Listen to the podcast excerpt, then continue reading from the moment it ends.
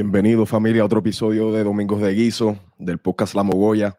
Hoy vengo a cubrir eh, varias noticias ¿no? sobre la economía en los Estados Unidos y cómo ha causado que muchas de las bolsas de valores caigan ¿no? repentinamente dado a noticias falsas en, en las redes sociales. Vengo a cubrir también la UFC 281 que se celebró anoche eh, tremendo evento, ¿no? En Madison Square Garden en Nueva York. Me perdí varias peleas, ¿no? De, esa, de ese evento de la UFC, porque me fui a ver a Black Panther anoche y por lo menos pude ver las peleas estelares anoche. Así que gracias por el apoyo siempre. Recuerden la campanita en YouTube para las notificaciones para cada episodio nuevo. Eh, estamos en Instagram también, en las redes sociales. Y personas que simplemente escuchan el episodio, estamos en Spotify y Apple Podcast. Así que comenzamos entonces con las noticias o mis opiniones ¿no? sobre lo que ha sucedido la semana. Noticia de última hora. Les voy a compartir aquí la noticia a la cual me refiero. Comienzo con la de Eli Lilly, que es una farmacéutica, ¿no? Eh, que hace insulina. La noticia la leí de Investors Business Daily. Eh, mi pareja estuvo compartiendo esto en las redes también. Y a mí, pues, yo soy medio sádico para ciertas cosas y esto, pues, me causó algo de risa, ¿no?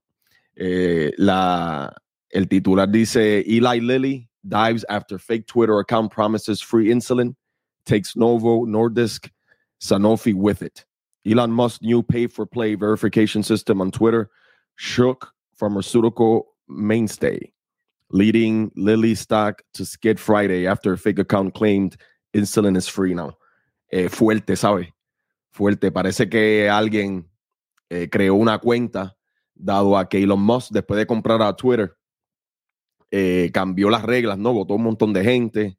Después que terminó de, despedirla, pues tuvo que contratarla de nuevo porque se le formó un revolú, ¿no? En la compañía, dado a que cambiaron las reglas de cómo tener una cuenta y verificarla, ¿no? Que sea oficial. Entiendo que son 8 dólares al mes que hay que pagar para esa verificación. Y entonces, pues mucha gente comenzó a, hacer cuentas falsas de diferentes corporaciones, entre ellas Eli Lilly, que es una farmacéutica, que viene pasando, que ellos publican de que la insulina ahora es gratuita, ¿no? Sabemos que la insulina está por las nubes, ¿no? El precio de ella, especialmente en comparación con otros países, algo bien fuerte. Entiendo que en Europa, o el país donde más caro se encuentra la insulina, son 12 dólares nada más mientras que en Estados Unidos estamos hablando de 98 dólares. Eh, está fuerte, ¿no? Este, la, diferencia en precios. Y entonces, pues hay mucha gente molesta por esto. Crearon esa cuenta fatula, ¿no? De, de, Lilly, la farmacéutica, y entonces publican de que la insulina ahora es gratuita. Y esto causó de que las acciones de Lilly cayeran, ¿no? Eh, significativamente. Así que está bien interesante lo que está pasando con las redes sociales, porque ahora mismo, ahora mismo, mira lo que sucedió con eso, en, un par de minutos, ¿no? Y después, como consecuencia, en varias horas, las acciones, las acciones cayeron bien, bien, bien fuerte. Y es algo que, independientemente, mano, eh, uno le dé gracia o no, esto tiene que tener unas consecuencias negativas para empleados y, y la economía en general realmente que viene pasando, que aunque yo no estoy de acuerdo que el precio de insulina esté tan alto, esto lo que me da a demostrar a mí que por quién uno vote realmente no importa. Aquí lo que importa son los mercados, ¿no? Es, lo que dicta eh, el intercambio económico, es lo que dicta el precio de las cosas. Y entonces nosotros, el, el pueblo, ¿no? Salimos afectados, afectados por esto. Así que nadie votó por eso. Nadie votó porque el precio de la insulina fuera tan alto. Nadie votó para que estas farmacéuticas tuvieran el control pleno ¿no? de, del precio de, esta, de estos productos tan necesarios en la sociedad. Y entonces, eh, mira cómo cae, mira cuán fácil cae. Eh, entiendo que va a haber una guerra tremenda, ¿no? Entre, entre Elon Musk y las personas que estaban en contra de la compra de Twitter, porque le van a echar la culpa a él, ¿no? Yo rápido pensé en los rusos y, los enemigos de los Estados Unidos, ¿no? Que también están invirtiendo mucho en, hackear diferentes cuentas.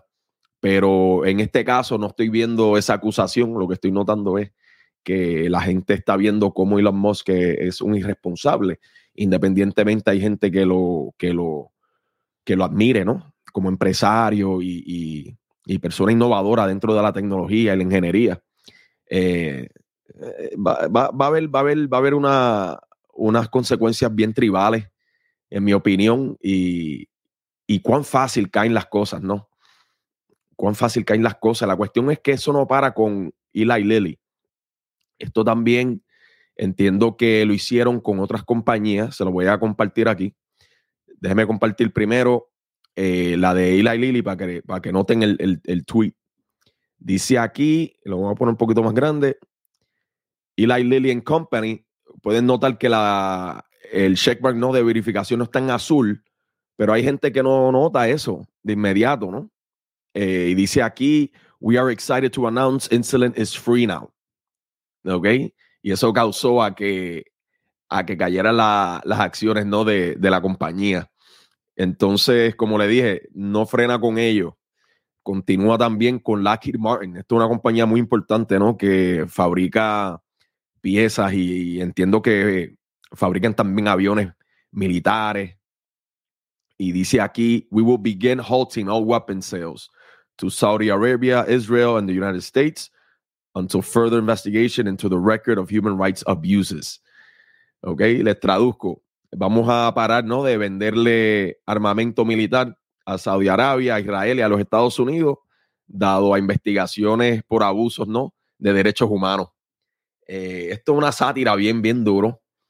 Este, a mí me causa mucha risa, ¿no? Este, porque esto es tan solo creando una cuenta fatula, ¿no? De la compañía. Imagínese usted si Rusia invierte, ¿no? En un grupo de hackers suficientemente hábiles para, para poder hackear cualquier cuenta de banco, cualquier banco en los Estados Unidos. Eso es una preocupación seria, ¿sabes? De mucha gente que vive por acá y en Puerto Rico también, ¿no? Este, estamos en guerra, aunque no sea una bélica y directa eh, contra China y Rusia, pero aquí se están entrando a palo eh, por medio de la por medio de los medios de comunicación, por medio de, la internet también, ¿no?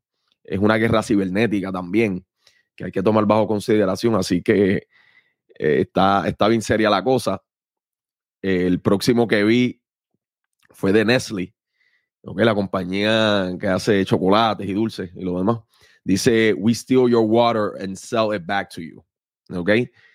Robamos tu agua y te la vendemos para atrás porque Nestle entiendo que también tiene eh, una, subcompañía o algo de, agua. Te vende el agua. Entiendo que Dasani pertenece a Coca-Cola, Guafina a la Pepsi, pero Nestle también tiene su, agua, eh, el agua embotellada, ¿no? Está, bien fuerte. Está bien fuerte. Entonces hay otra compañía que se llama Chiquita, eh, que dice aquí, we've just overthrown the government of Brazil. Okay, nos acabamos, de quedar con el, gobierno de Brasil. Eh, básicamente le hicimos un golpe, es lo que dice ahí. Y entonces este, hay otro tweet que decía, we apologize to those who have been served a misleading message from a fake Chiquita account. We have not overthrown a government since 1954. ok. Este, nada, aquí básicamente pidiendo perdón por el tuit anterior, diciendo de que eh, la cuenta de Chiquita es una fatula y que no han hecho un golpe a un gobierno desde el 1954.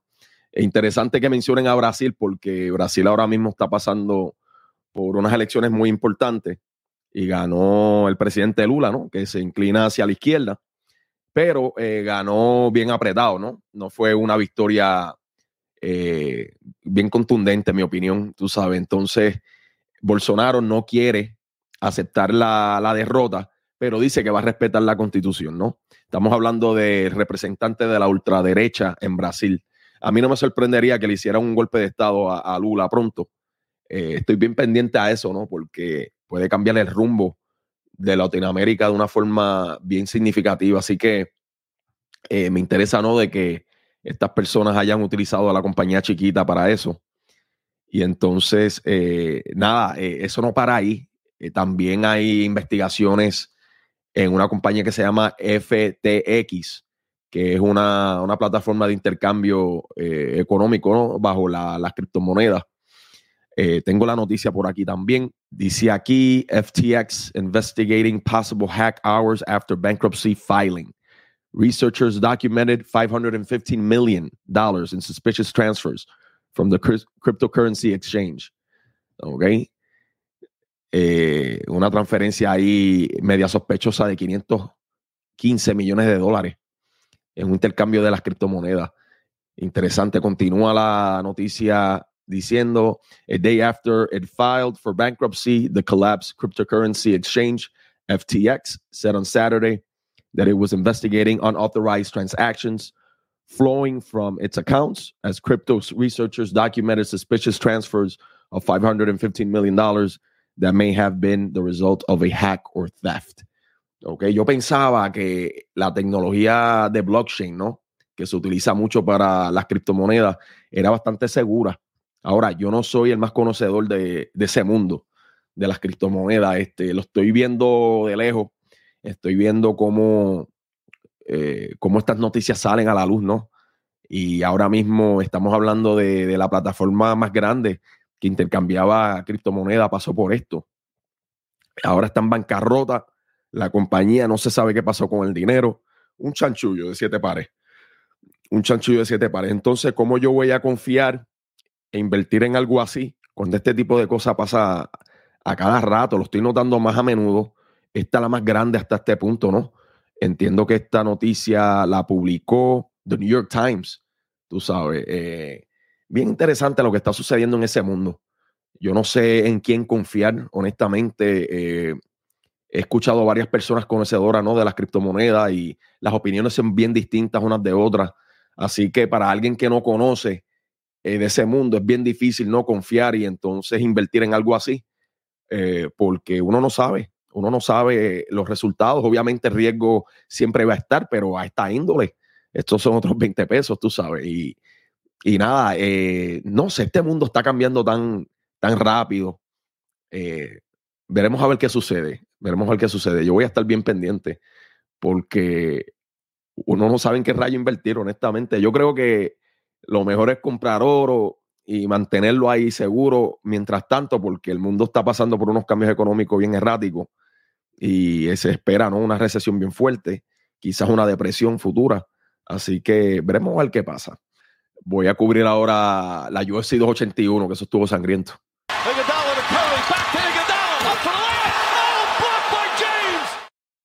como les mencioné, me perdí las peleas, honestamente. Este, pude ver nada más la estelar en vivo, el último round de ella, porque me fui a ver este Black Panther eh, Wakanda Forever, que la voy a cubrir ya breve. Pero volví a ver todas las peleas que me interesaban, ¿no?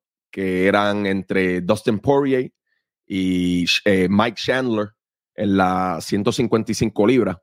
Tremenda, tremenda pelea. De verdad que eso fue bien sangriento para persona que no pueda aguantar la sangre ni, ni la violencia. Esa pelea no es para usted, honestamente. A mí se me hizo difícil ver parte de ella porque la sangre que había, la sangre era mayormente de Mike Chandler, tremendo peleador, y Dustin Poirier también.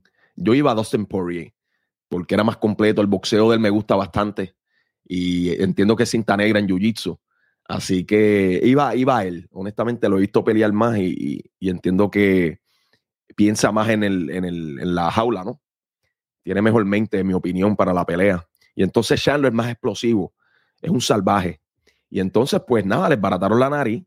Y esa pelea, honestamente, a mí se me hizo difícil poder este, apreciar, ¿no? El, arte del pelear porque la sangre de Chandler le estaba cayendo encima al otro. Tú sabes, se soplaba la nariz y la sangre le caía encima una cosa bien morbosa, bien, bien, bien morbosa. Entonces le metía la mano en la cara, los dedos en la boca, tú sabes, es un salvajismo de siete para de cojones. Yo no sé cómo Dustin Poirier eh, no, se, no se distrae con tanta sangre de otra persona cayéndole encima. Admiro honestamente estos peleadores cómo pueden mantener el enfoque, ¿no? Dentro de tanto, tanta, tanto embarre, tú sabes, es una cosa bien salvaje. Pero ganó Dustin Poirier, entiendo que fue por un rare naked choke simplemente lo, lo, lo, lo estranguló, honestamente, tú sabes, y lo estiró y lo hizo rendirse. una pelea bien violenta. Entonces la estelar era entre Israel Adesanya, el, el campeón de las 185 libras, contra el, el, retador de Brasil, Alex Pereira. Alex Pereira entiendo que esta era la cuarta pelea de él en la UFC. Eh, o, en general dentro de las artes marciales mixtas, ambos provienen del kickboxing y ambos han peleado ¿no? en, la, en el deporte del kickboxing. Israel Adesanya le iba ganando en ambas peleas, pero Pereira le terminó ganando una decisión y un knockout, ¿ok? En ese mundo del kickboxing. Ahora, pasan los años, Israel Adesanya se convierte en peleador en las artes marciales mixtas y Pereira termina siguiéndolo, pero cuando Pereira llega, Israel Adesanya ya es campeón mundial y ha ganado, o sea, le ha ganado a casi todo el mundo en ese peso de las 185 libras. La pregunta era si le quedaban esas pesadillas, ¿no? De, esas derrotas contra él en el kickboxing. Y entonces en esta pelea eh, se notó de que, pues, Israel le estaba ganando, le estaba ganando bastante convencido, ¿no? Pero Pereira es un salvaje. Te toca una sola vez y, ya eso cambia la pelea por el poder que tiene. Y así mismo fue. Eh, le iban ganando casi toda la pelea, pero en el último round le conectó varios puños bastante sólidos ¿no? en la quija. Entiendo que fue un, gancho de izquierda que lo, que lo tambaleó y, tuvieron que parar la pelea. Entonces entiendo que va a haber revancha, pero el historial nada más es bastante especial porque Pereira no lleva ni cinco peleas dentro de la UFC y ya es campeón en ese peso, ¿no? Y le ganó al, al tremendo campeón mundial, invicto en el peso también para acabar de joder. De verdad que tremenda, tremenda promoción en la ciudad de Nueva York. Este, la UFC está haciendo tremendo trabajo. Me, extraña, ¿no? Que estén ahora también en, las promociones de Power Slap, es una promoción de, de peleas a galletazo limpio, ¿no? Son dos personas, eh, usualmente dos hombres, que se paran frente uno del otro y entonces cada cual toma un turno para darse una pescosa. ¿Ok? A mí no me atrae ese tipo de promoción, pero la UFC está envuelta en eso, ya que hay un mercado, ¿no? De, personas que están interesadas en ese tipo de, deporte. Me extraña eso, ¿no? Esa asociación de la UFC con, esa promoción. No sé si es que la compró o, no sé qué, pero es extraño, ¿no? Esa, esa cuestión de darse una bofetada y a ver quién aguanta hasta el final. Extraño. Pero nada, vamos ahora con el entretenimiento y cierro con Black Panther.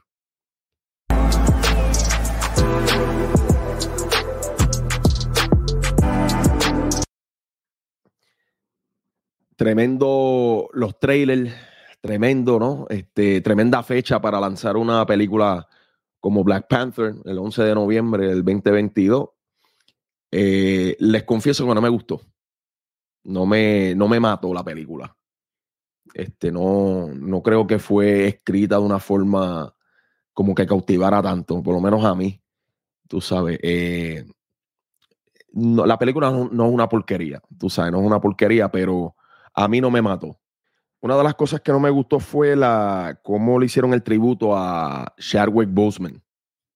Chadwick Boseman es el, protagonista en la primera película, ¿no? Él murió de cáncer, lamentablemente, no hace mucho. Y, y entonces, pues le hicieron como que un tributo dentro de la película como tal, ¿no? Porque a él le da una enfermedad que lo, que lo mata. Este, pero no me gustó que no hayan explicado lo suficiente, ¿no? Eh, honestamente, como que en cinco minutos cubren lo de la muerte de él. No sé si es por respeto o por, o por qué, pero creo que pudieron haber sido un poco más creativos, ¿no? Con ese tributo hacia, hacia el actor.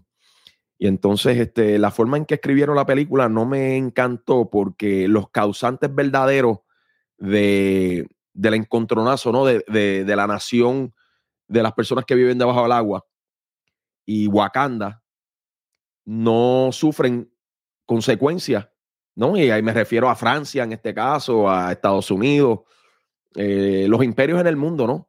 Que, están interesados en, los recursos de Wakanda, son los que están eh, creando unas máquinas para detectar el vibranium. Y entonces eh, encuentran el vibranium, pero empiezan a interrumpir o a, a molestar ¿no? la vida de las personas que viven debajo del agua, ¿no? Que son descendientes de los mayas, eh, para los tiempos de los conquistadores, y estas personas pues descubren el vibranium también y eso hace que puedan respirar bajo el agua, X y Y. La cuestión es que la representación no de las culturas están bien vivas aquí, ¿no? Estamos hablando de, de los indígenas y estamos hablando de los africanos, ¿no? De la nación africana de Wakanda. ¿Qué viene pasando? Que los causantes del encontronazo entre estas dos culturas son los conquistadores, básicamente. Y entonces eh, notamos cómo hay una representación aquí de estas culturas y cómo no se pueden gobernar bien y cómo no pueden usar sus recursos a plenitud y, y cómo pelean entre sí por desacuerdos este, insignificantes realmente, ¿no? Son, son, es falta de comunicación realmente lo que sucede entre estas ambas naciones. Y entonces, pues, los gringos por acá se quedan bien frescos, tú sabes. Yo noto todo ese tipo de, de, mensajes en las películas, porque por algo están, por algo están ahí, ¿no? Este, de ahí en fuera, ¿no? La, tecnología que utilizaron, ¿no? los efectos especiales tremendos. Eh, de eso, eso no falla con Marvel. Pero no me gustó, de verdad, la película. El trama como tal no, no creo que fue bien desarrollada, en mi opinión. Así que veremos a ver qué sucede con, con, con las demás películas que vengan de, de, de, Black Panther y cómo encaja en ese mundo, ¿no? Dentro del universo de Marvel. Pero honestamente, últimamente no me siento como que satisfecho con las películas y no, como que me están desmotivando. No sé si soy yo o qué, pero no, como que no están invirtiendo bien en, en, cómo, en cómo hacer una buena historia, en mi opinión. No sé si personas que le encante Marvel y lo demás le haya gustado, quizás haga una, revisión ¿no? de la película después con alguien que me haga el acercamiento, pero honestamente a mí no me, no me mató la película. Pero nada, eso es lo que tengo para hoy. Este, muchas gracias por el apoyo. Recuerden las redes sociales en Instagram, estamos en YouTube también, la campanita para las notificaciones. Y gracias por el apoyo. Spotify y Apple Podcast también, para las personas que escuchen el episodio nada más. Así que esperen pronto eh, un episodio, ¿no? Cubriendo el disco de La Vallarde que cumplió 20 años hace poco. Eh, Reyo me hizo un acercamiento, ¿no? Reyo es un gran amigo que sigue bastante el podcast. Diría yo que es el fanático número uno ahora mismo. Gracias por el apoyo siempre, brother. Y me hizo el acercamiento, ¿no? De hacer un episodio del disco de La Vallarde. Así que, ¿cómo le voy a decir que no a eso? Y esperen pronto eso. Y, nada, seguimos hacia adelante. Espero que se hayan eh, gozado el episodio con la doctora Saudi García, la antropóloga, bien importante el mensaje de ella, ¿no? Y el activismo que está haciendo, ¿no? Contra la explotación minera en República Dominicana. Tremenda académica y tremenda activista, así que espero que se hayan gozado ese episodio también. Muchas gracias por el apoyo siempre, los quiero, me quedo corto y los dejo que tengo que ir a trabajar. Para adelante.